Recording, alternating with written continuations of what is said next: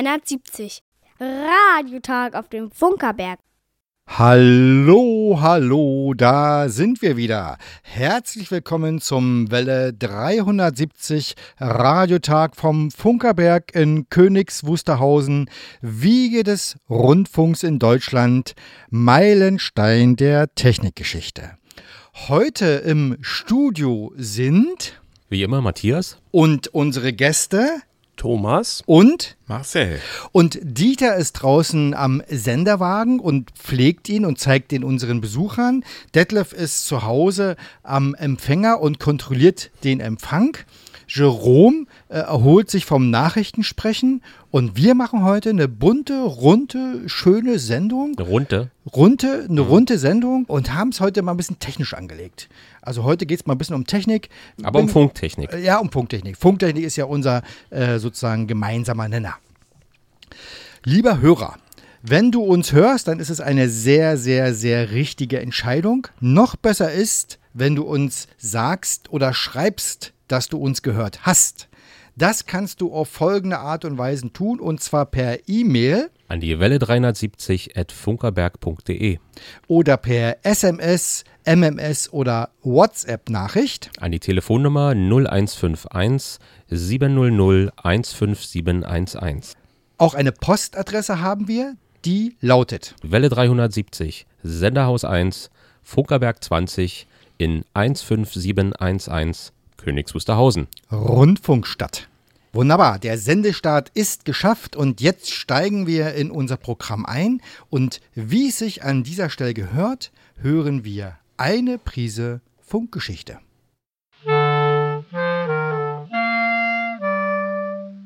Welle 370. Eine Prise Funkgeschichte. Gesprochen von Hanna. 56 Tonnen Gewicht, 700 Liter Motorenöl, 8 Zylinder, 664 Liter Hubraum, 1000 PS. Der einzige seiner Art, weltweit. Sein Name? VMA 266, die grüne Mauritius der Motorenwelt. Am 15. August 1950 wurde der 1000 PS Dieselmotor der Firma Deutz zum ersten Mal in Königs Wusterhausen angelassen.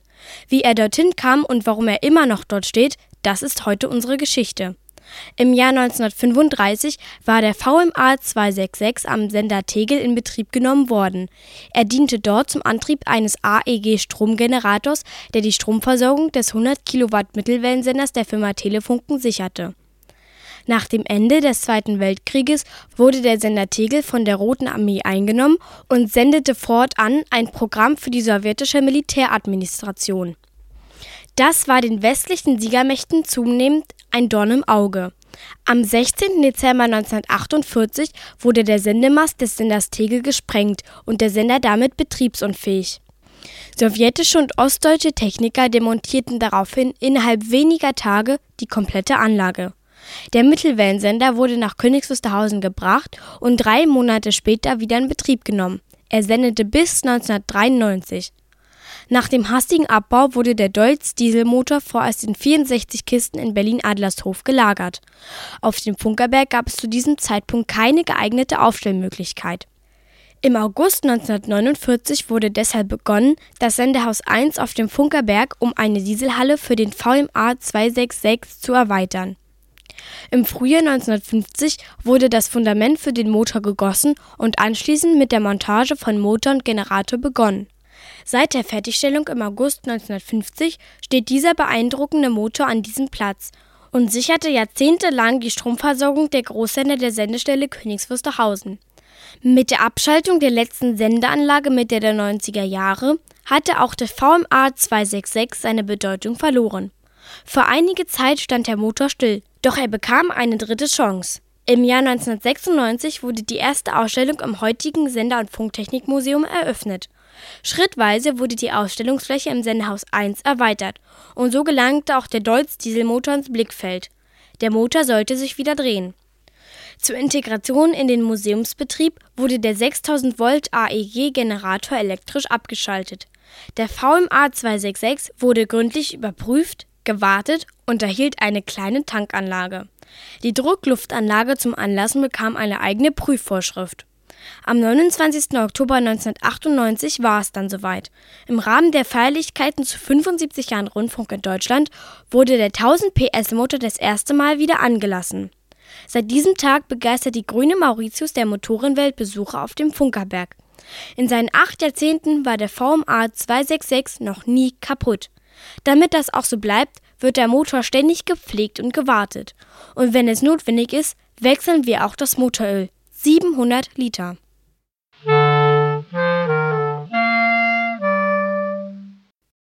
Eine Prise Funkgeschichte gibt es jetzt auch als Buch. Und mit dem Kauf beim Buchhandel um die Ecke unterstützt du deine Region, einen regionalen Verlag und die Wiege des Rundfunks.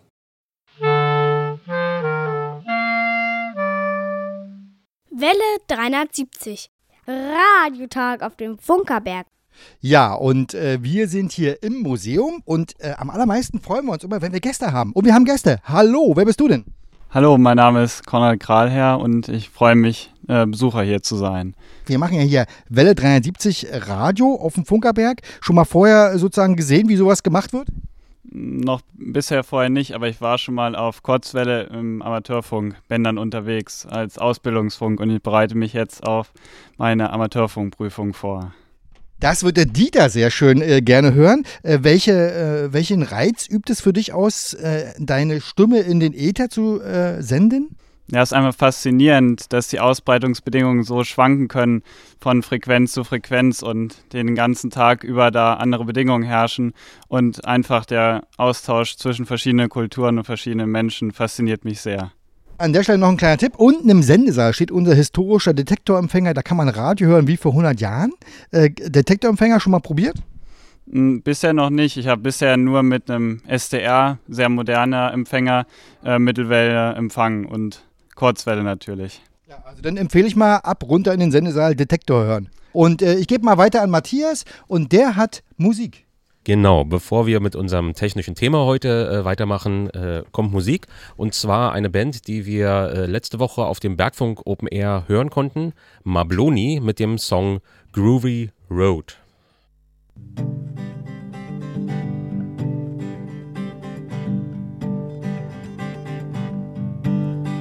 It's a groovy road up the mountain.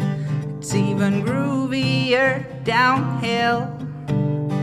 When your love for her's like a fountain and pure as a well. And you hear the beat of her heart and you know what you're living for. And you hear the rhythm of her heart, and you know what you're living for.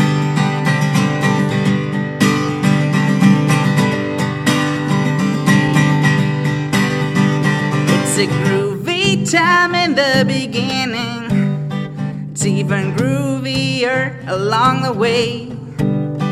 But you know you gotta keep on singing, feel that music every day. And you hear the beat of her heart, and you know what you're living for. And you hear the rhythm of her heart, what you're living for.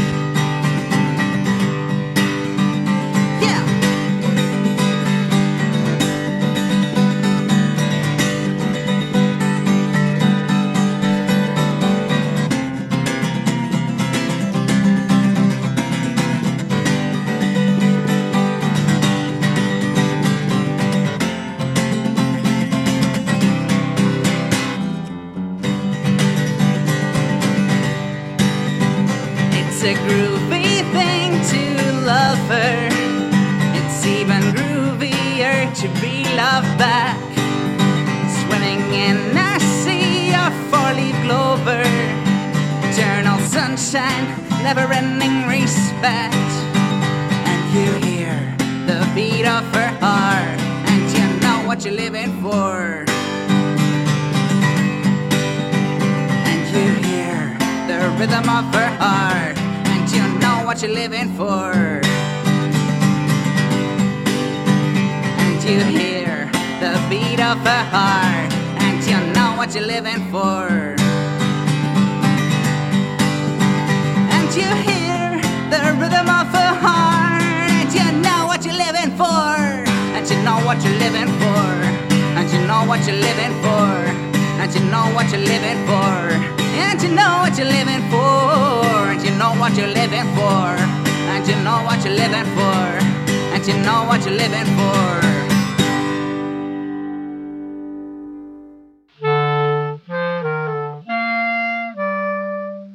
Welle 370. Radiotag auf dem Funkerberg. Ja, und bei uns geht's heute technisch zu. Zu Gast haben wir heute Thomas und Marcel. Und Thomas, wir beide haben uns vor längerer Zeit ja schon mal funktechnisch versucht äh, zu unterhalten. Mit dem CB-Funk hat es irgendwie nicht so richtig funktioniert. Was, worüber wir heute aber reden wollen, nennt sich LoRaWAN. Nun bin ich ja technisch ein bisschen, äh, also habe wenig Kenntnisse, was Technik angeht. Ich würde an euch zu, beide zuerst mal die Frage stellen, was ist für dich in einem Satz LoRaWAN? Hallo erstmal an alle, die zuhören. Ähm, schöner Sonntag hier, schön warm. Äh, so geht es euch wahrscheinlich allen. Äh, ich habe es vorhin schon mal probiert und habe gesagt, für mich ähm, als auch so technisch nicht versierten wie dich äh, ist es ähm, etwas mehr als mein Funkthermometer. Aber den Rest klären wir wahrscheinlich später. Also äh, etwas, was sendet und etwas, was empfängt und mir Daten anzeigt. Das ist für mich LoRa. Ähm, Okay. Der Marcel kann das bestimmt. Genau, Marcel, was hast du? Was ist für dich LoRaWAN oder LoRa? Äh, Ja, für mich ist es immer ein bisschen technischer vielleicht. Ähm, für mich ist es die Möglichkeit, äh, mit offenen Protokollen und Open Source relativ viele Sensoren und Aktoren anzubinden und über eine lange, große Reichweite auch äh, empfangen und senden zu können. Also es geht heute grundsätzlich erstmal um Datenübertragung, also das Übertragen von Daten per Funk. Das LoRaWAN würde ich ja erstmal mit dem LoRa anfangen. Also was, das ist ja das Funktechnische daran. Was ist denn LoRa? Marcel ist ja unser, Mach- genau, wir sitzen jetzt bei Ich würde mal sagen, an, also das hättet ihr sehen müssen. Äh, Beide haben sich angeguckt und auf sich gegenseitig gezeigt. Ich würde sagen, Schnick, Schnack, Schnuck und dann geht's los. Na, Marcel ist ja der Techniker, aber ich kann ja vielleicht sagen, also aus der nicht technischen Variante ist es etwas mit wenig Sendeleistung zu senden und auf eine weite Reichweite zu empfangen. Achtung, dabei aber mit wenig Möglichkeiten der Datenübertragung. Also es ist keine DSL-Geschwindigkeit und insofern kommen wir dann in den Bereich, wo es halt meistens kleine Datenpakete sein können nur. Aber es hat halt den Vorteil, und das ist ja dieses Aktor oder diese Sensorik oder was man auch immer da hinten, manch einer nennt es ja auch IoT, ne? Internet of Things, also Daten empfangen und äh, sozusagen auswerten. Das ist äh, kleine Datenpakete, schnell und weit übertragen, mit wenig Strom. Google sagt mir, LoRa heißt äh, Long Range. Warum Long Range? Letztlich ist es eine Form der Modulation. Hier haben wir ein Chirp-Signal äh, und das hat halt besondere frequenztechnische Eigenschaften, die es erlaubt, dass es nicht so einfach gestört wird und mit wenig, mit wenig äh, Leistung auch relativ weit kommt. Das ist das Besondere hier und das ist auch patentiert tatsächlich. Äh, und kann man sich Funkchips kaufen, die modulieren einem das fix und fertig und äh, man muss sich einfach nicht mehr groß drum kümmern. Und auf dieses Funksignal, also mit diesen Chirps, das ist, man kann sich das vorstellen wie ein, wie ein Ton, der von einem niedrigen Ton in einen hohen geht. Also hut, hut, hut, wäre jetzt ein Chirp, den man hören kann. Und diese werden mit der Frequenz übersendet und da kann man dann ein digitales Signal drauf packen. Äh, in welchem Frequenzbereich äh, arbeitet LoRa? Wir sind in 868 Megahertz, freies ISM-Band und den ganzen Regularien der Allgemeinzuteilung der Bundesnetzagentur auch unterworfen. Und Sendeleistung also dann? 25 Milliwatt bei denen, Okay. genau. Also das ist sozusagen jetzt die funktechnische quasi Datenübertragungsgrundlage. Und jetzt kommen wir zu der Frage, die Matthias hat, nämlich Technische Laien fragen sich bestimmt, was ist denn ein Aktor? Ein Sensor ist immer schon, ist immer schon gut äh, äh, bekannt. Also das ist quasi ein, ein Temperatursensor der Sendetemperatur. Und ein Aktor ist genau andersrum. Ich sende diesem Daten und das könnte eine Pumpe sein und dann springt eine Pumpe im Garten an für die Gartenbewässerung zum Beispiel. Das ist Oh, ein Aktor. sowas brauche ich. Das heißt also nicht nur wie beim Funkthermometer, ich kann es nicht nur in eine Richtung, Genau. sondern kann in beide So Richtungen ist senden. es. Da wird es dann Aha. spannend. Genau. Siehst du, das war mir noch gar nicht so klar. Der, der Sensor sagt, es ist trocken und der Aktor sagt, mach die Pumpe an. Genau. Also das ist für mich eine völlig neue Erkenntnis. Das heißt, ich kann über weite Strecken mit sehr wenig Leistung, aber in beide Richtungen ja, kommunizieren. genau. Es ist bidirektional. So ist es. Ah, das, das war für mich eine wichtige Erkenntnis. Das wusste ich vorher noch gar nicht. So, eine Frage aber noch erstmal, bevor wir uns eine Musik anhören und dann mal fragen oder darüber reden, was ihr eigentlich damit macht. Warum jetzt eigentlich LoRaWAN? Also warum dieses Wide Area Network hinten dran? Das ist, das ist der Teil bei LoRa. Wir haben die Funk, Modulation und dann ist on top eben das nächste Protokoll, die nächste Ebene. Wie, wie gehe ich damit um? Ist das überhaupt sicher? Und da ist Verschlüsselung mit drin. Da ist, dass ich mehrere Geräte unterschiedlich ansprechen kann. Es gibt unterschiedliche Gerätetypen und, und, und. Und dieser ganze Teil, wie das alles definiert ist, das ist der Warnteil. Und da man eigentlich immer beides zusammen macht, hört man eben häufig LoRaWAN. Und kann ich mir das vorstellen, wie ein Netzwerk, wie ich es von zu Hause Genau kenne, so, Computernetzwerk? Ich kann eine Menge X von Geräten in dieses Netzwerk einbinden. So ist es, genau so ist es. Also wenn Die haben Adressen, genau betrachten würde, ist es sogar ein Riesennetzwerk, ne? kann man das so sagen? Ähm, wenn man nämlich, also nicht mal abhängig von, dem, von demjenigen, dem es gehört. Also es gehört im, im Grunde erstmal allen, die so eine Gateway sich aufstellen und ähm, äh, dadurch hast du ein Riesennetzwerk und die Pakete wandern aber nur dahin und das macht dieses WAN dann aus, wo sie hingehören. Vielleicht kann man das für den, jetzt sind wir wieder beim Laien, ich bin ja der Laie, ich habe mir das immer so vorgestellt, da sammelt jemand alles auf und dann verteilt er das. Und zwar verteilt er das in einer Gemeinschaft, in einer großen Gemeinschaft. Und das macht dann dieses Netzwerk ja auch aus. Und ich würde vorschlagen, was man sich da austauschen kann und welche Geräte man anschließen kann. Darüber sprechen wir mal nach der nächsten Musik. Aber ich verrate es schon, es ist keine Musik, die man da austauscht. Deshalb senden wir die jetzt hier. Anthem, Anthem? Wie spricht man das aus, Rainer? Du bist doch der Englischprofi hier. Äh, Ich würde sagen Anthem of Rhein. Oh ja, mit dem äh, Titel End of the Road. Musik ab.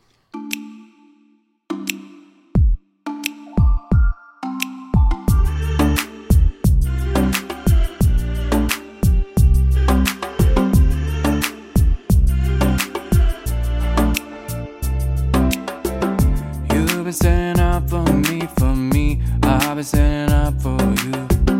Told me that enough for me, for me. I got so much for you. You've been standing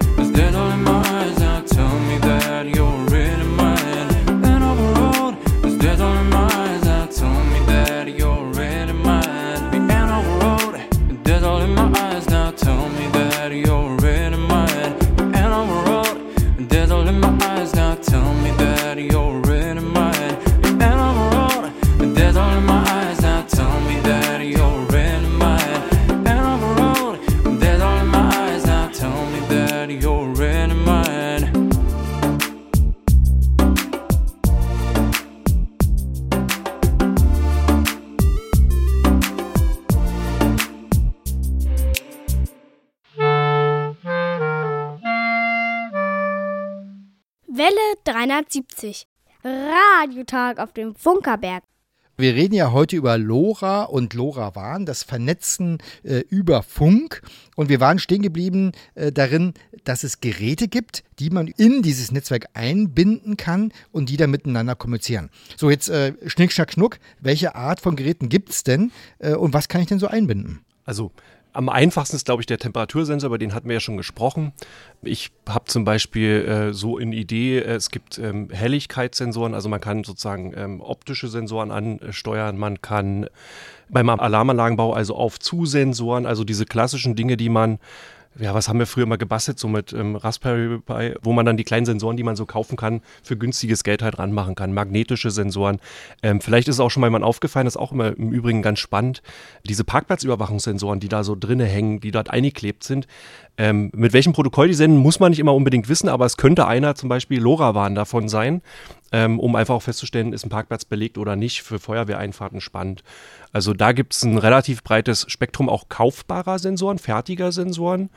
Ähm, man kann aber auch basteln, ne? Marcel, da. Ja, ja, bei den fertigen fällt mir noch ein, es gibt Rauchmelder. Genau. Gibt es auch für äh, äh, mit LoRaWAN, wenn man jetzt in einem, in einem äh, Quartier ist und dann irgendwie auch wissen will, ob in einer Wohnung da Alarm ausgelöst hat, dann äh, würde man das dann über LoRaWAN auch angebunden kriegen. Äh, Wasserdetektion, wenn Wasser ausläuft irgendwo, die gibt es als Fertiggeräte zu kaufen. Da muss dann nur quasi der Verschlüsselungsschlüssel eingespielt werden und dann kann der mit LoRaWAN rumfunken. Das heißt, ich habe äh, zum Beispiel einen Wassersensor, den packe ich mir in den Keller und habe irgendwo, wo ist denn die Gegenstelle? Irgendwo ein Rechner? Und da braucht es, genau, da braucht es die, die, die Stelle, die dann das empfängt, das sogenannte Gateway. Und das empfängt dieses Funksignal und setzt es dann um in Internetsignale, die dann ins Internet an Server übertragen werden, wo dann irgendwas passieren kann, eine E-Mail verschickt, eine SMS verschickt werden kann oder, oder, oder. Also ganz ähnlich wie, wie bei der Heimautomation, ne? Wie Es ist so konzeptionell nichts Nichts riesengroß Neues. Genau, so Genau. ist es. Aber per Funk und über weite Strecken. Und alles offen, genau. Und alles standardisiert, so ist es. Also ich glaube, bei Heimautomation ist ja auch schon Funken ein, ein großes Thema, aber da ist halt, wie gesagt, was Marcel schon sagt, die offene Variante. Also du kannst am Ende das, was rauskommt, dir so programmieren, wie du es gerne hättest, wo es rauskommt und wie es rauskommt und nicht über, ich sag mal ganz nett, über chinesische Server schicken, äh, die Daten. Das ist wahrscheinlich das eine Spannende. Das heißt, DSGVO kein Problem. Gar nicht. Wo, wobei es natürlich auch Gateways gibt und, und Technologien gibt, äh, die, die nicht äh, über chinesische Server, sondern wo man auch tatsächlich selber programmieren könnte. und so Natürlich, natürlich. Also, Also ich glaube, die Welt ist ja immer offen, ne? man muss sich halt nur seins suchen, aber die Frage ist ja immer, wie einfach und wie kompliziert ist es und ähm, in diesem, sag mal, in dem, in dem kaufbaren Sektor der LoRa gibt es schon relativ fortgeschrittene Sachen. Also zum Beispiel Gateway, wir basteln ja gerne Gateways selbst, ähm, aber es gibt eine fertige, steckst du nur noch in die Steckdose, meldest bei deinem Heim-WLAN an und die funktioniert sofort. Also es gibt Dinge, die man kaufen kann. Also es gibt Sensoren, die man kaufen kann. Es Genau. gibt Gateways, die man kaufen kann, Ja. die man ins heimische Netzwerk einbindet. Und zum Beispiel, wenn es draußen regnet, dann fährt automatisch der äh, Sonnenschirm zurück, zum Beispiel. Genau. Oder wenn zu viel Wind ist oder wie auch immer. Und das Besondere hier wäre auch, es ist nicht gar nicht erforderlich, dass man dafür Internet braucht, sondern wenn man sich diesen ganzen, wie auch in der Heimautomatisierung, man kann dann auch sagen, man lässt diesen Server bei sich zu Hause stehen. Also mehr als ein Raspi braucht es dafür nicht. Also jetzt Server ist vielleicht auch ein bisschen übertrieben. Ja, genau. Das heißt also sozusagen, es kann auch Netz, Internet unabhängig So ist alles es, betrieben genau. So, jetzt seid ihr ja vor allem deshalb hier, weil ihr euch was ganz Spezielles ausgedacht habt und ihr habt so Dinge hier mit. Also ich sehe hier so eine lange Stange, da ist ein, ein, ein Gehäuse, so äh, technisch untergebracht bei und an der anderen langen Stange sind so, was ist, was sind das, Antennen oder was? Äh, Thomas, erzähl mal, was ist denn das überhaupt, Also, was ihr hier mit habt? Es ist manchmal, so, so wie die Welt manchmal funktioniert. Äh, man trifft sich bei einem, ich würde jetzt nicht sagen, Bier war es nicht gewesen, ähm, unterhält sich und sagt, was kann man, was, was kann man denn alles so? Ne? Und prahlt ein bisschen mit seiner Technik zu Hause. Und so haben wir mal zu dritt irgendwie an einem Tisch gesessen und ein bisschen äh, erzählt, was alles geht. Und sind gemeinsam auf die Idee gekommen mit einem Gartenbauingenieur, mit Marcel und mir. Ähm, man könnte ja mal, oder es gibt für uns noch nicht das ausgereifte System, wie man mit äh, Bäumen umgeht, die, die Durst haben. Ähm, weil es ist ja jetzt immer so, man hört es in Potsdam, war es glaube ich auch letztens wieder gewesen, Bäume verdursten, weil man mit dem Gießen nicht hinterherkommt. Ne? Klimawandel, es wird alles ein bisschen wärmer, der Boden wird trockener. Ähm, und dann ist uns eingefallen, naja gut, dann lassen wir die Bäume doch mal reden mit dieser Sensorik. Äh, weil sie hat ja den Vorteil, A, dass sie mit Sensoren umgehen kann und B, dass sie auf weite Entfernung vielleicht auch senden kann. Und Bäume stehen ja meistens nicht gleich an einem Internetanschluss ähm, und, in, und weit auseinander. Und insofern war die Idee, etwas äh, zu entwickeln, was äh, Bäume sprechen lässt. Äh, so haben wir uns zusammengetan, haben so vorsichtshalber eine Firma gegründet, ähm, um uns da ein bisschen mit der Entwicklung beschäftigt, ähm, haben uns die Baumflüsterer genannt, wo wir einfach Bäume flüstern lassen. Die sagen ja nichts. Aber mit unserer Sensorik können sie jetzt endlich reden. Sie können nämlich sagen, dass sie Durst haben. Und das kann man messen. Das sind diese Stangen, die wir gebaut haben. Über LoRaWAN sendend sind Sensoren dran, die auf einer gewissen sozusagen Wurzelhöhe, das macht dann halt der Gartenbauingenieur, da haben wir nicht so viel Ahnung von, äh, und sagen, da ist Wasser angekommen, was du oben reingegossen hast. Das können wir also messen in der Tiefe und können dann sagen, Mensch, unten ist noch genug Wasser, oben sieht es trocken aus, aber demnächst muss gegossen werden. Das ist sozusagen der Trick dabei. Äh, Wie das genau funktioniert, äh, da sind wir A in der Entwicklung und B, wollen wir natürlich nicht alles verraten. Aber es ist schon eine sehr spannende Sache, was man dazulernt in so einem Jahr Entwicklung. Ganz kurz zum Verständnis nochmal, ihr messt letztendlich, wie trocken die Erde, sagen wir mal, um den Baum ist Genau. und wann er das letzte Mal Wasser hatte und habt bestimmte Parameter Genau. und die werden dann übermittelt. Genau. Über LoRaWAN, da, also wie gesagt, Vorteile jetzt nochmal rückwärts gedacht. Vorteile ist, Sensor gräbst du ein, sendet rein rechnerisch um die fünf bis zehn Jahre, weil wenig Strom, also stromsparend, weckt auf, sendet, geht schlafen. Ähm, brauchst ja auch bei so einem Baum jetzt auch nicht jede Stunde einen Wert, sondern da reicht zweimal am Tag einer. Und kannst demzufolge halt auch so gucken, wenn du jetzt zum Beispiel in deinem Büro sitzt und bist für Bäume zuständig, ja, wann muss ich denn wieder gießen? Wie sieht es denn gerade da aus? Und das kann man zellspezifisch dann mit diesen Sensoren, also man muss jetzt nicht bei jedem Baum einen eingraben, aber ein bisschen- ein bisschen Abstand kann man dann messen und feststellen, Mensch, der müsste demnächst mal wieder die Strecke. So, und jetzt lernen wir auch dazu, Gartenbauingenieur, es gibt irgendwie 200 Arten von Bodentypen. Und jeder Bodentyp ist anders. Das heißt, du kannst also auch nicht einfach die Daten nehmen und sagen, Mensch, da müssen wir morgen gießen, sondern bei manch einem Boden läuft das Wasser schneller weg, bei manch einem läuft es nach links weg, bei einem nach rechts. Das sind alles so Themen, mit denen wir uns gerade beschäftigen. Wir sind aber ja immer noch bei Funk, das heißt also die gesamte Abbildung eures sozusagen Sensornetzwerkes, mein Baum hat Durst, läuft per Funk sozusagen. Ja. Ja, Okay. Genau. Gut. Und äh, ich würde vorschlagen, wir machen noch mal eine Musik und dann äh, kommen wir mal in die, ins praktische Doing. Ich, hab, ich möchte gerne mal wissen, was man damit tun kann. Ja, da bin ich auch neugierig. Äh, Red Cricket mit Blind kommt zuerst als Musik.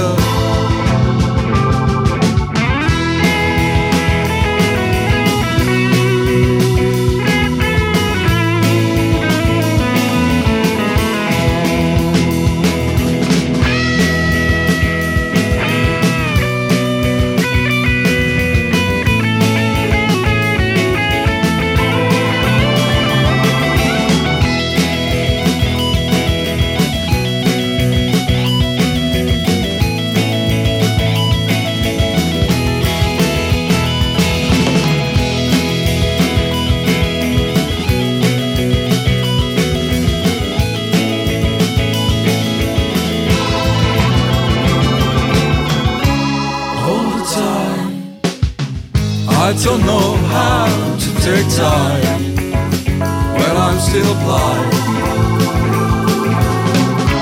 All the time I don't know why, I don't know how to take time when I'm still.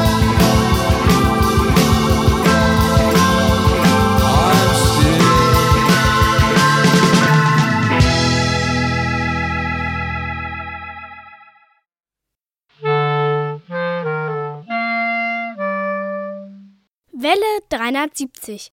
Radiotag auf dem Funkerberg.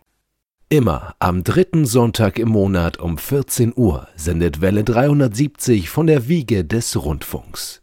Auf der Mittelwelle 810 Kilohertz ist das Programm etwa 15 Kilometer rund um den Funkerberg zu hören. Und wer am dritten Sonntag im Monat den Funkerberg besucht, kann den Radiomachern über die Schulter schauen, den Klang im Detektorempfänger genießen und dabei sein, wenn die Antenne geerdet wird.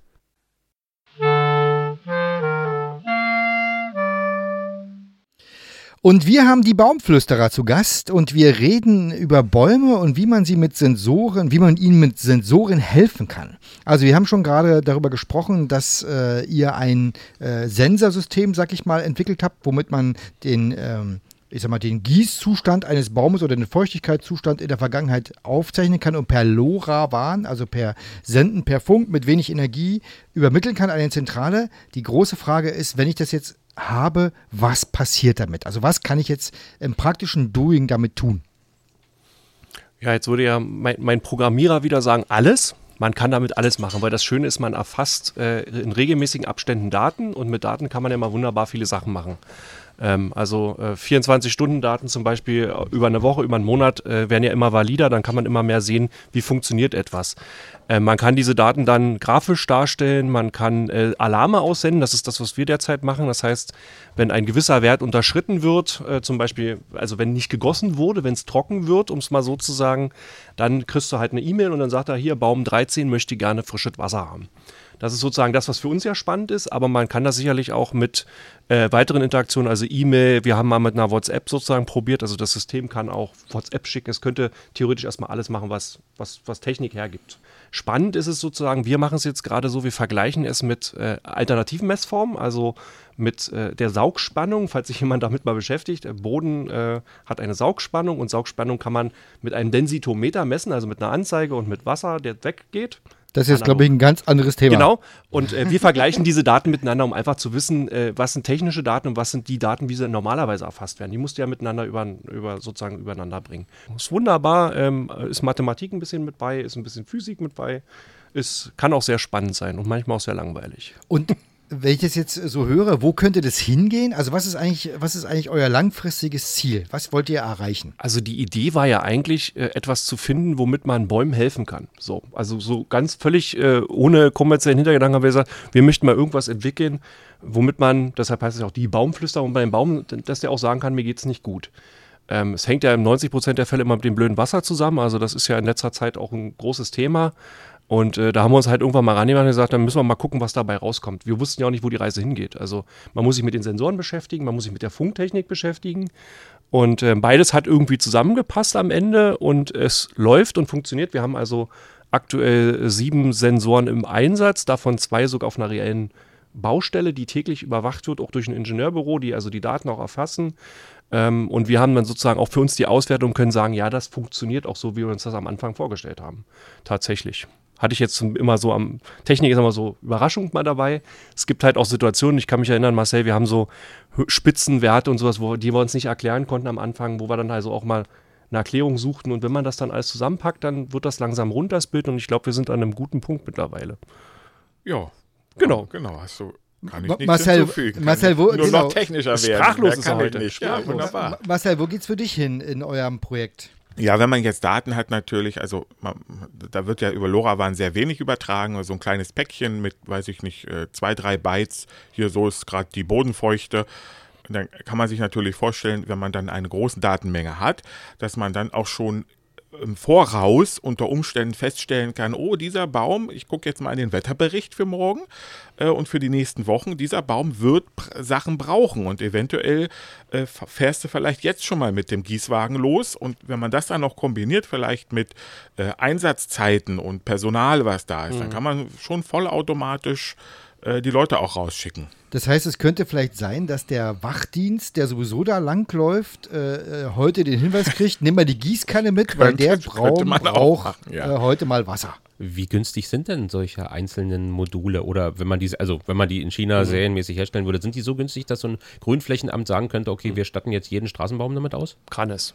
Also wir haben das auch schon berechnet, weil das natürlich auch die Fragen gibt. Ähm, kann man das kaufen? Momentan kann man es in dem Zustand natürlich noch nicht äh, 100% für uns verkaufbar erwerben. Also man muss einfach betonen, wir haben uns darüber keinen Gedanken gemacht, es zu verkaufen, sondern erstmal etwas zu entwickeln. Ähm, rein rechnerisch sind wir beim Sensor so, sagen wir mal, mit Manpower, mit allem so 50, 60 Euro, wenn man ihn Ja, dann verkaufen höchstens, würde. höchstens, ne? ja. Ähm, und so eine Gateway ist, äh, gibt es fertig ab 80 Euro tatsächlich kaufbar. Das sind Indoor-Gateways, aber wenn man es natürlich mit externem Gehäuse und mit einer Eigenentwicklung 300 Euro, dann gibt es Unterschiede. Wir haben schon mal ein bisschen gerechnet. Die Frage, man hat ja auch nicht immer überall Internet, also haben wir jetzt, äh, Marcel ist da so ein bisschen Vorreiter, eine mit so einem Internetstick drin entwickelt. Das heißt, die wäre dann auch noch standortunabhängig. Am Ende braucht sie nur noch Strom, den man ja durchaus auch schon aus Solar gewinnen kann, wenn man, haben wir auch schon Berechnungen angestellt, wenn man dann, da braucht man schon relativ große Fläche für den Stromverbrauch. Äh, aber es ist alles machbar. Also es wird äh, unter Umständen sogar so sein, dass man, ich, vorsichtig formuliert, das System in einer Wüste einsetzen könnte. Also wir müssen ein bisschen jetzt zum Ende kommen. Ne? Was wäre denn ähm, für euch die Zielvorstellung der Anwendung? Also äh, wo wollt ihr hin? Was wollt ihr anbieten können? Was natürlich spannend ist, wenn man dann die Infrastruktur hingebaut hat, also ein Gateway hat, was jetzt Bäume misst, dann ist das nicht beschränkt auf die nur Bäume, sondern dann ist ja spannend, was kann denn der Bürger? Kann der Bürger sich auch damit einklinken? Weil letztlich hat der Staat es vielleicht sogar bereitgestellt, kann er auch seine Sensoren mit anbinden. Welche Sensoren? Kann ich noch eine äh, Papierkorbvollerkennung mit einbauen? Bei Papierkörben zum Beispiel gibt es was für die Parkplatzerkennung. Das ist dann alles darauf aufsattelbar. Der Gedanke geht sozusagen auch kommunal. Wir haben, glaube ich, kommunal gedacht, also für unsere Umgebung. Und der Gedanke geht auch durchaus über den unseren, sagen wir mal, Ziel, unser Zweck, unser eigenen Zweck mit den Bäumen hinaus, weil man kann es halt kommunal betrachtet, wie gesagt, die Müllbefüllung, die gibt es auch schon in irgendeiner Stadt, ich weiß jetzt nicht welche, die haben das, die Herrenberg. Herrenberg, danke. Herrenberg misst, die, wie leer der Mülleimer ist über Lora schon jetzt. Die haben das also schon erkannt, das System. Und so ähnlich ist es mit dem Gießen. Und ich glaube, so war auch ein bisschen der Gedanke, Ressourcenschonung, ähm, Bäume retten. Also wir sind vielleicht nicht die Grünen, aber an der Stelle haben wir den gleichen Gedanken verbunden miteinander. Und äh, wenn das was uns allen bringt und vielleicht auch so eine Art Bürgernetz dadurch entsteht, das ist ja der, der oben drüber Gedanke, dann haben alle was davon und dann werden wir, glaube ich, auch glücklich, auch ohne Geld zu verdienen. Ne? Also, Ja. Und was für ein schöner Schlusssatz und alles über Funk. Das muss an der Stelle nochmal betont werden. Ja, wir sind ja hier äh, Rundfunkstadt und senden vom Funkerberg und alles, über das wir, was wir heute geredet haben, die Grundlage ist immer der Funk. Äh, Ich bedanke mich sehr bei euch beiden für diesen äh, Sonntagnachmittag hier bei uns in unserem kuscheligen 24 Grad warmen Studio. Ich hoffe, ihr habt jetzt äh, irgendwo noch eine kü- äh, schöne Abkühlung parat. Wir machen hier noch ein bisschen weiter. Genau, und zwar, wenn ich mich äh, nicht irre, mit den Funkerberg-Nachrichten.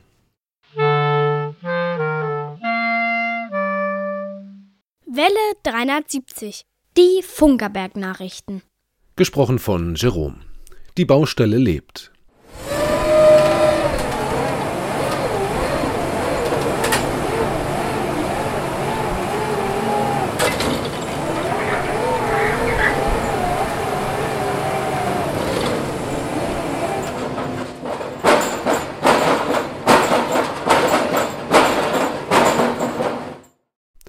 So klingt es, wenn ein riesiges Drehbohrgerät ein Loch von 70 Zentimeter Durchmesser, etwa 10 Meter tief in die Erde des Funkerberges bohrt. 15 dieser Löcher sind notwendig, um die entstehende Baugrube vor dem Senderhaus 1 abzusichern. Sobald die Errichtung der Bohrpfahlwand abgeschlossen ist, kann mit dem eigentlichen Abriss begonnen werden. Aufgrund der Baumaßnahmen werden die Öffnungszeiten des Museums auf dem Funkerberg in den nächsten Monaten eingeschränkt. Vorerst ist ein Besuch nur am Wochenende und nur nach Voranmeldung möglich. Das Sender- und Funktechnikmuseum wird in den kommenden Monaten umfangreich saniert. Es erhält einen neuen Eingangsbereich, der den barrierefreien Zugang in alle Ebenen des Sendehauses zulässt. Hinzu kommen moderne Sanitärbereiche, kleine Funktionsflächen und die Sanierung von Fassade und Fenstern. Alle Informationen zum Baugeschehen und zu den Öffnungszeiten findest du auf museum.funkerberg.de. Es hat gefunkt. 100 Jahre Radio in Königs Wusterhausen. So heißt eine Ausstellung, die vom 20. August bis zum 19. September 2021 im Bürgerhaus Hans Eisler in Königs Wusterhausen zu sehen ist. Ursprünglich für das Jubiläumsjahr 2020 geplant ist die Werkausstellung das Ergebnis eines im Jahr 2019 begonnenen Wettbewerbes. Dabei wurden unter zahlreichen Vorschlägen vier Konzepte von Künstlerinnen und Künstlern ausgewählt, die sich mit dem Thema des Rundfunkjubiläums beschäftigen. Zu sehen sind das Radiokonzert von Frank Beutel, an den kleinen Radioapparat von Gisela Gräning, Stille Nacht, Heilige Nacht von Klaus Rähm und eine Keramik von Karin Ascher. Am 17. August wird eine Jury unter diesen vier Kunstwerken einen Sieger küren. Während der Ausstellung finden im Bürgerhaus zahlreiche ergänzende Veranstaltungen statt. So ist am 22.08. die Künstlerin Gisela Gräning im Rahmen des offenen Ateliers zu Gast und am 12. September findet ein Konzert mit dem Trio Kann Spuren von Jazz enthalten statt. Alle Informationen zur Ausstellung findest du unter kulturbund-dame-spreewald.de. Kultur auf dem Berg. Die Kulturtage und das Bergfunk Open Air 2021 sind Geschichte. Eine Woche lang stand der Funkerberg im Zeichen von Kurzfilmabend und Bergfunklesung, Bergslam, Bergquiz und Bergfunk Open Air. Dazu sagt Thea Spinola vom Stubenrausch Kulturmusik Leben e.V. Alle hatten Lust auf Kultur, genauso wie wir. Wir hatten eine ganze Woche voll Veranstaltungen, von Lesungen bis Poetry Slam. Nach der erfolgreichen Kulturtagewoche haben wir dann auch das Open Air gestartet. Wenn es auch kurz geregnet hat, haben unsere Fans treu vor der Bühne gestanden, auch bei Mr. Me im Starkregen. Unser Publikum hatte die Maske auf, wenn sie vor der Bühne standen. Das war so ein bisschen unsere Sorge, dass wir das nicht durchgesetzt bekommen. Und wir hoffen, dass einfach es jetzt wieder weitergehen kann, denn den Moment hier oben mit der Bande zu stehen, mit dem Verein zu stehen und wieder Kultur zu schaffen, das ist schon ein Highlight und das hat letztes Jahr definitiv gefehlt. Und nach dem Bergfunk ist vor dem Bergfunk Open Air, denn die Vorbereitungen für das nächste Mal haben bereits begonnen. Geplant ist das nächste Festival im August des Jahres 2022. Den genauen Termin erfährst du unter bergfunk-openair.de und bei Welle 370. Das Wetter im Studio sind es 24 Grad. Und es wird noch heißer. Und weiter geht's auch mit Musik, die wir vom Bergfunk Festival kennen. Auch dieses Jahr waren sie wieder mit dabei. Inge und Heinz und der Titel Couch.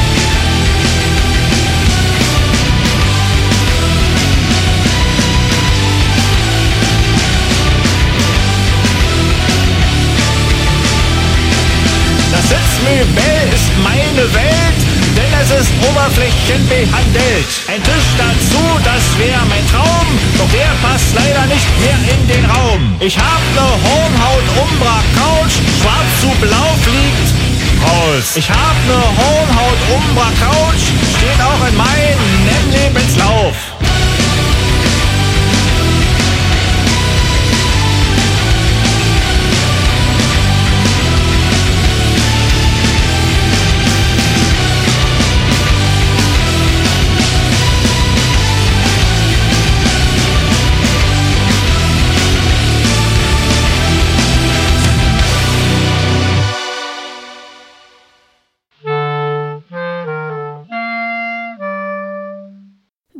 370.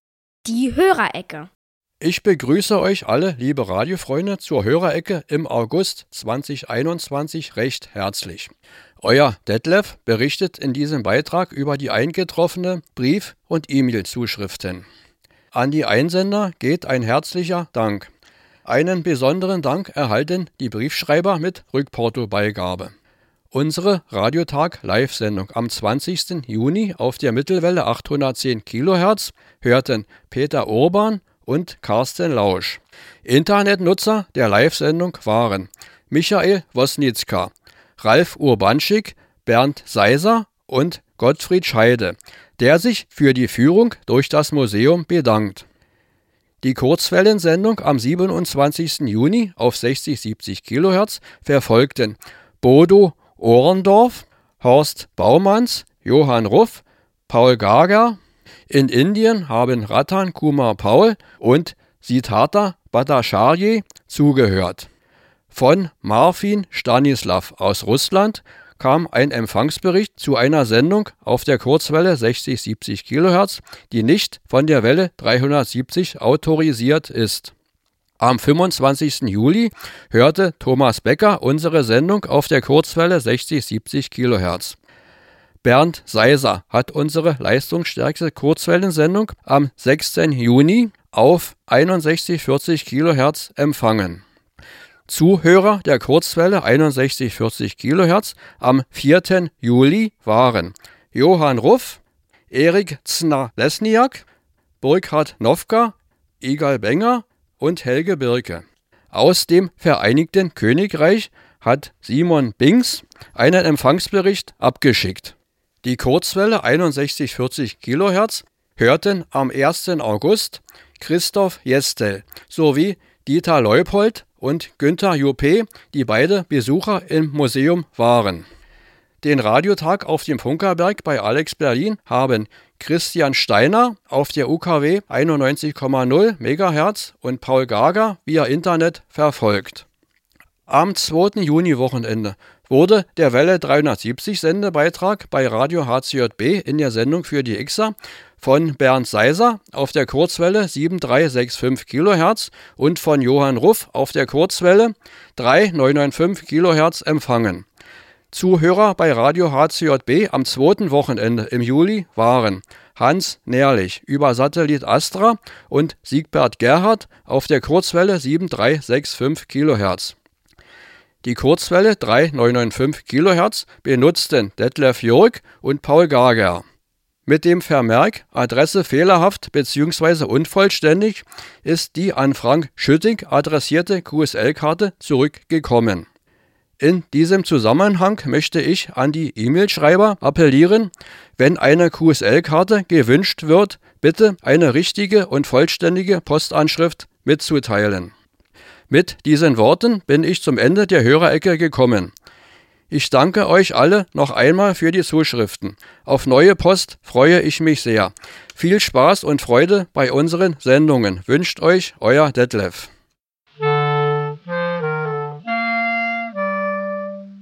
Welle 370. Die Funkerberg-Termine. Weiter geht's mit unseren Terminen und der erste Termin wäre am 29. August. Da wird der 1000 PS Deutz Dieselmotor angelassen, weil der 29. August ist nämlich der letzte Sonntag im Monat. Und nicht viel später, am 5. September. Da hören wir die Welle 370 mit 100.000 Watt aus Moosbrunn auf 6.140 Kilohertz, unsere reichweitenstärkste Sendung. Die, wie wir schon mal ausprobiert haben, bis zur Karibik empfangbar ist. Also, wenn ihr in Urlaub fahrt, nehmt einen Weltempfänger mit. Das sowieso, lieber Hörer, äh, schicke uns Urlaubsbilder mit Welle 73. Am 12. September, eine Woche später, Da machen wir Tag des offenen Denkmals und wir machen eine kleine Wanderung über den Funkerberg und wir werden ganz exklusiv einen Blick auf ein entstehendes riesiges Variometer im Sendehaus 3 werfen. hm, äh, wie, wie kann man sich dafür anmelden oder kann man spontan kommen? Museum.funkerberg.de ist das Zauberwort. Sehr gut. Und ähm, der 19. September? Da ist unser standardmäßiger Welle 370 Radiotag, äh, 14 Uhr Küchenzeit, sind wir wieder auf Mittelwelle dabei. Und schon mal als Ausblick, am 6. Oktober 14.30 Uhr bis 16.30 Uhr. Und zwar mitteleuropäische Sommerzeit. Da senden wir als Welle 370 den medienpädagogischen Küchentalk aus dem Museum für Kommunikation in Berlin. Wir übertragen auch hier mit 100.000 Watt auf 60 35 Kilohertz. 6. Oktober 14 bis 16.30 Uhr 6035 Kilohertz. Und was ist ein medienpädagogischer Küchentalk? Das werden wir dann am 6. Oktober hören.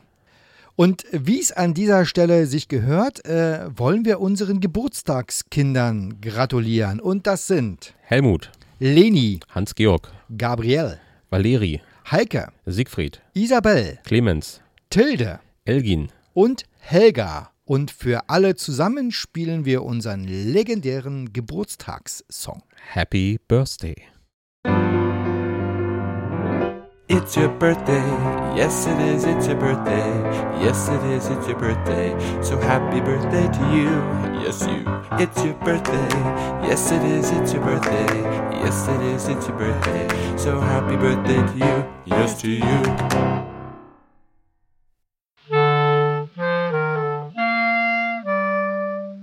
Welle 370. Plauderei vor drei. Matthias, Kaffeezeit. Ich habe keinen Löffel, ich versuch's mal mit der Oh, wir, Brille. haben, äh, wir haben heute einen Gast die ganze Sendung lang gehabt. Ist das nicht? Willst du dich mal ganz kurz da drüben an das Mikrofon setzen? Würdest du das mal kurz machen? Weil wir haben gerade eben beschlossen, wir plaudern mit dir in der Plauderei. Du kannst dir aussuchen, das blaue oder das schwarze. Setz dich einfach mal dahin. Genau, sehr schön, wunderbar. Jetzt hast du ja die ganze Sendung verfolgt hier im Studio. Nimm das Mikrofon ein bisschen dichter ran, genau, so ein bisschen richtig, richtig, so. Du hast die ganze Sendung verfolgt im Studio. Wie war das so für dich? Ja, es war faszinierend, wie das abläuft. Also ich war bisher auch noch in keiner Rundfunksendung dabei. Ich habe vorher auch schon sehr viel Radio gehört, so auf UKW und auch viele Kurzwellenstationen und auch sehr interessant, wie sowas funktioniert. Vor allem auch in so einem kleinen Maßstab. Das fasziniert mich. Vor allem hat er mal mitgekriegt, wie es äh, sozusagen äh, vor dem Mikrofon abgeht, äh, wenn die Mikrofone nicht offen sind. Genau. Das heißt, was äh, du, lieber Hörer, nicht hörst, äh, das äh, hat er mitbekommen, nämlich äh, unser kleines Chaos hier. Ne, Wir haben kein Chaos, finde ich immer noch. Für mich ist es alles ganz in Ordnung. Fandest du das jetzt chaotisch oder fandest du es eher strukturiert? Kannst du dich jetzt entscheiden, Schnick, Schnack, Schnuck? Eher Matthias oder eher Rainer? Auch es war so ein bisschen von beiden, fand ich. Also es, Ah, sehr diplomatisch. Ja. Ja. Also vor dem, äh, vor der Sendung wurde noch über die Themen geredet. Das war sehr interessant, weil man natürlich auch von den Interviewpartnern noch Hintergrundinformationen mitbekommen hat und das hat, war auch sehr interessant, dann mitzubekommen, wie eigentlich solche Themen eigentlich aufgearbeitet werden, dann in der Sendung und vor der Sendung vor allem. Und ich kann verraten, das machen andere Sender übrigens auch nicht anders. Ja? Also das äh, ist äh, durchaus üblich, äh, sowas so zu machen. Äh, wenn du jetzt hier so zugeguckt hast, äh, würde es oder hat es bei dir eher sozusagen Lust darauf gemacht, das vielleicht auch mal selber zu probieren? Ja, ich hatte, äh, als ich äh, noch kleiner war, schon mal probiert, so ähm, Radiosendungen selber zu moderieren, irgendwie ins Internet gestreamt.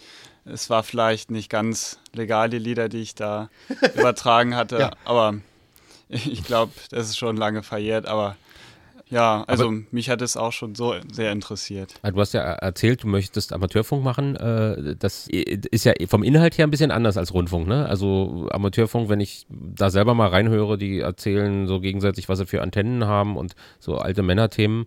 Äh, Rundfunk ist doch äh, vielfältiger, oder? Ja, aber es geht ja mm, in beiden Geschichten auch ums Funken, um möglichst viele Menschen zu erreichen oder um möglichst weit zu kommen vor allem.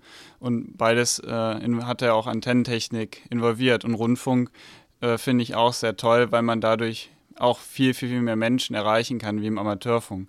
Im Amateurfunk kann man seine Funkkollegen erreichen und im Rundfunk kann man eigentlich fast jeden erreichen. Ah, sehr, sehr Das gut. geht runter wie Butter, finde Ja, ich. und ich ne? muss unbedingt, Ja. wir müssen was auflösen. Äh, Ich habe ganz kurz Oh. vergessen zu fragen, du bist wie alt? 17. Siehst du? Genau, das, Das- finde ich für das- den Hörer noch ganz wichtig, so einen Schluss mal aufzulösen. Ein junger Mensch sitzt hier, begeistert sich fürs Übertragen von Nachrichten über die elektromagnetische Welle. Also wirklich, äh, das Es kann ein bisschen Hoffnung machen, Ja. dass das Radio nicht ausstirbt und nicht alles äh, nur noch im Internet verschwindet. Ganz, ganz toll. Äh, Also freuen wir uns sehr. Wenn du dir was wünschen würdest vom Radio, ja, was würdest du dir sozusagen äh, als Medium, was würdest du dir da wünschen? Dass mehr auch auf Kurzwelle gesendet wird, weil heutzutage ist ja vieles auf UKW, das wird dann mit Füllsendern immer noch dann alle Bereiche abgedeckt, aber irgendwie geht es mit der Kurzwelle sehr verloren, dass es auch wirklich auch weltweit dann funktioniert oder eu europaweit zumindest mit sehr geringer Leistung funktioniert. Äh, Was macht das für dich aus, eigentlich Kurzwelle zu hören? Also jetzt gerade äh, Kurzwelle und eben nicht UKW oder Digitalradio? Ja, die Faszination, dass man auch andere Sprachen hören kann und auch mal andere Kulturen miterleben kann. Also zum Beispiel kann man auf Kurzwelle oft äh, äh, Sendungen aus China hören, weil die sehr stark sind. Und das ist sehr interessant, was die da für Radio konsumieren und hören. Und ich finde, das geht durch DAB und FM äh, verloren im Rundfunk, weil das nur sehr kurz oder sehr äh, örtlich begrenzt ist und auch vor allem immer schwerer zum Empfangen. Also AM ist ja sehr einfach zum Empfangen und ein Empfänger ist auch in Katastrophenfällen leicht zu bauen. Also da haben wir einen echten, wir haben hier einen echten äh, sozusagen Radio-Enthusiasten äh, bei uns hier im Studio sitzen. Sehr schön. Toll. Ja, Ja. vielen Dank, dass ich da sein durfte. Ja, nee, dass wir Sehr freuen gerne. Wir uns danken. äh, sozusagen, dass du warst. Und äh, damit sind wir auch äh, äh, eigentlich am Ende unserer Plauderei angekommen. Und äh, am Ende dieser Plauderei, uns fehlen ja sozusagen unsere Protagonisten so ein bisschen. Ja, also äh, wir verabschieden uns ja jetzt äh, von unseren Hörern. Lieber Hörer, es war sehr, sehr schön, dass ihr zugehört habt. Mit einer wirklich, ich würde mal sagen, etwas speziellen Sendung. Durchaus, ja, mit dem Lora-Warn-Thema waren wir ein bisschen speziell, aber es war auch mal interessant, fand ich. Antwortet uns ruhig, äh, wenn es euch zu technisch war. genau. Das würde uns mal interessieren, weil das war unsere Diskussion, die wir hint im Hintergrund hatten. Äh, sind wir zu sehr technisch drauf eingegangen oder war das so interessant oder würdet ihr euch noch mehr Technik wünschen, noch tiefer gehend? Sagt's einfach mal. Schreibt uns, meldet euch. Genau, und äh, an der Stelle sowieso wie immer, ne, wenn jemand einen Themenwunsch hat oder wenn irgendjemand mal was sagen will, wir freuen uns wirklich über jede Post, äh, nicht nur die Detlef kriegt, sondern die wir auch inhaltlich kriegen hier in unserer Redaktion. An der Stelle kann ich nur sagen, wir verabschieden uns äh, die, äh, von unseren Hörern jetzt und wünschen euch eine schöne Zeit und ich sage Tschüss. Und ich sage Tschüss und vergesst nicht, eure Antennen zu erden. Und zum Schluss noch Musik. Maika Beats mit Heaven. Musik ab.